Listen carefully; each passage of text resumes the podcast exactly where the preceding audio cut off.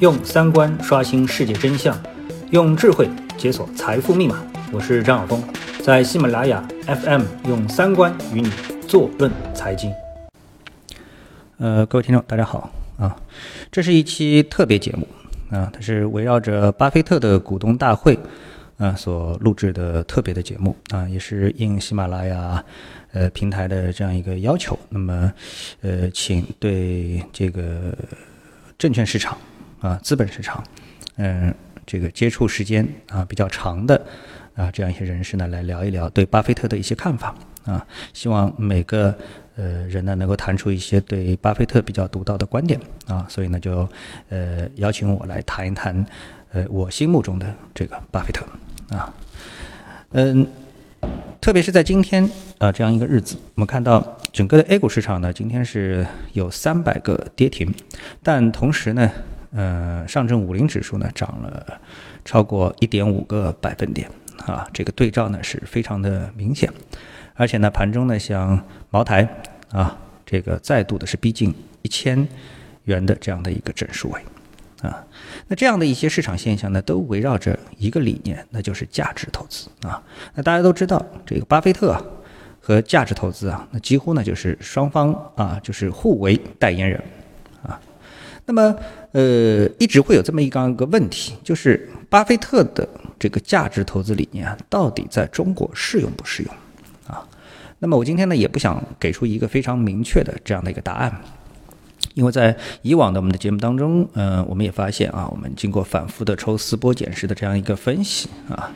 呃，我们对 A 股和美股啊做一个比较，所以呢，这样一个比较，反复的比较，我们说要得出一个简单的结论，嗯，并不是非常容易的一件事情啊。我们希望更多的是以比较的过程和逻辑，而不是一个简单的一个结论啊。那我们来看巴菲特啊，他的这个价值投资啊是怎么呃一步一步体现出来的？啊，我觉得巴菲特的这个成功啊，他啊取决于天时地利人和啊，主要是这样三个因素。那么天时呢？啊，我们看一下这个巴菲特他的投资生涯基本上是开始于一九六零年啊，那个时候道琼斯这个指数是多少呢？是五百点。那现在呢是多少呢？是两万六千五百点啊。那么，所以我们说这个天时啊，呃，我们可以怎么来解读呢？呃，就是说，我们大家都知道，现在大家都知道啊，这个股市啊是经济的晴雨表，啊，所以呢，两者之间他们其实是关系啊是非常密切的。但这样的一个晴雨表的关系，是不是已经在 A 股市场上体现了？那我相信呢，呃，大部分的 A 股投资人可能是抱有非常大的疑问的啊。但是呢，大家都承认啊，这个美国美国的呃股票指数是美国经济的。这个晴雨表这一点啊，应该说大家是啊没有太多疑问的。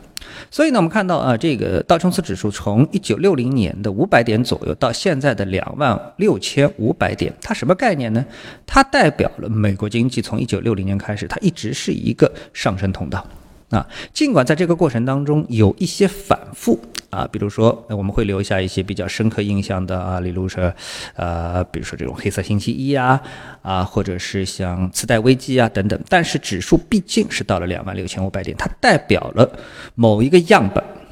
啊，某一个样本的这样的一些公司，他们。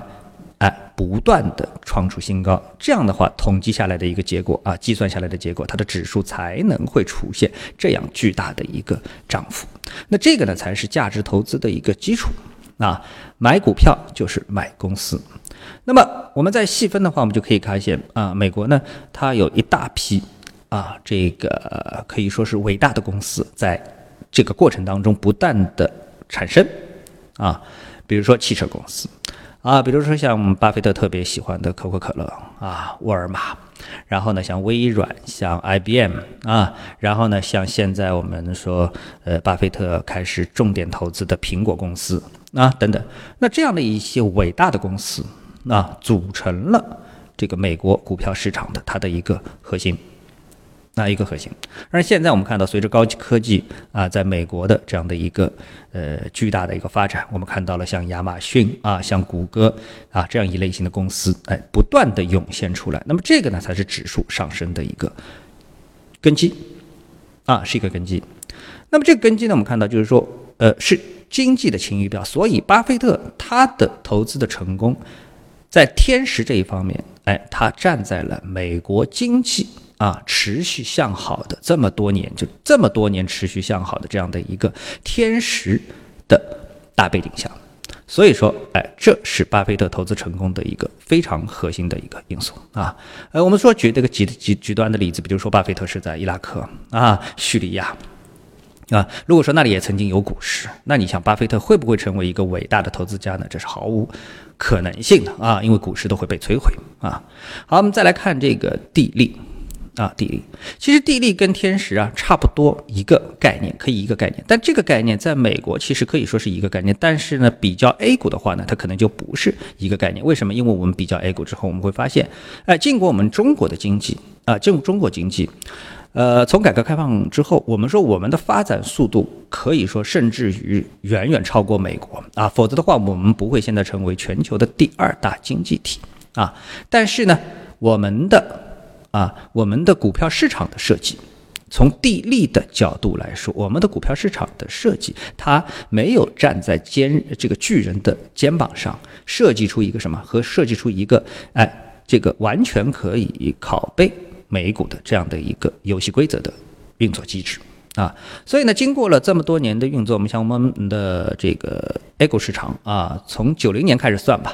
那到现在也要将近三十年的时间。那这个三十年的时间，我们看到我们的 A 股的指数现在是三千点啊，其实这个涨幅是非常非常微小的啊，因为我们在这个股市出现之后不久就到过一千五百点，而到现在还是在三千点，只不过是翻了一个倍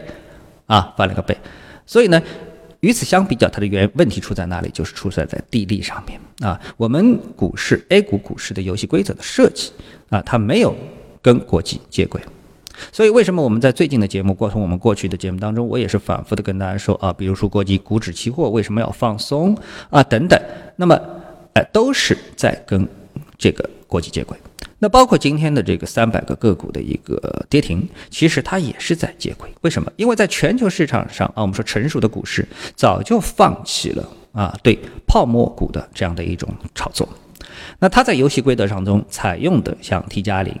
采用的纯粹的买空卖空，就是你不需要融券，你就能直接卖空股票的这样的一些游戏规则，都能够帮助投资人或者说是帮助市场以最快的速度寻找到一个股票它的合理的估值。那么在这个基础上，围绕着这个估值上下的波动，那么它哎就不会呢太离谱。啊，也就不会呢，就是说我们出现一个所谓的一个整体的股市出现泡沫的这么一个情况啊，因为有泡沫，挤一次泡沫，股市就回落一次，挤一次泡沫，股市回落一次，在这样一个反复挤泡沫的一个过程当中，吹泡沫挤泡沫，吹泡沫挤泡沫，这就是我们股市啊，这个始终不能走出长势牛市的一个非常重要的一个原因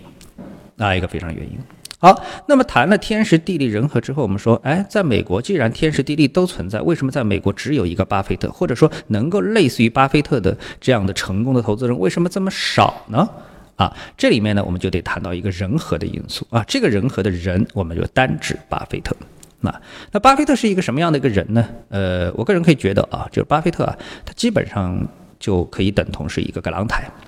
啊，是一个守财奴。啊，所以我们从看到这个巴菲特从他开始进入这个股票市场之后，成为一个投这个成功的投资人之后，我们看到美国的华尔街啊，呃，不管是我们从电影还是从一些小说当中我们所看到的，包括新闻当中看到的，我们看到这是一个非常浮躁的地方啊。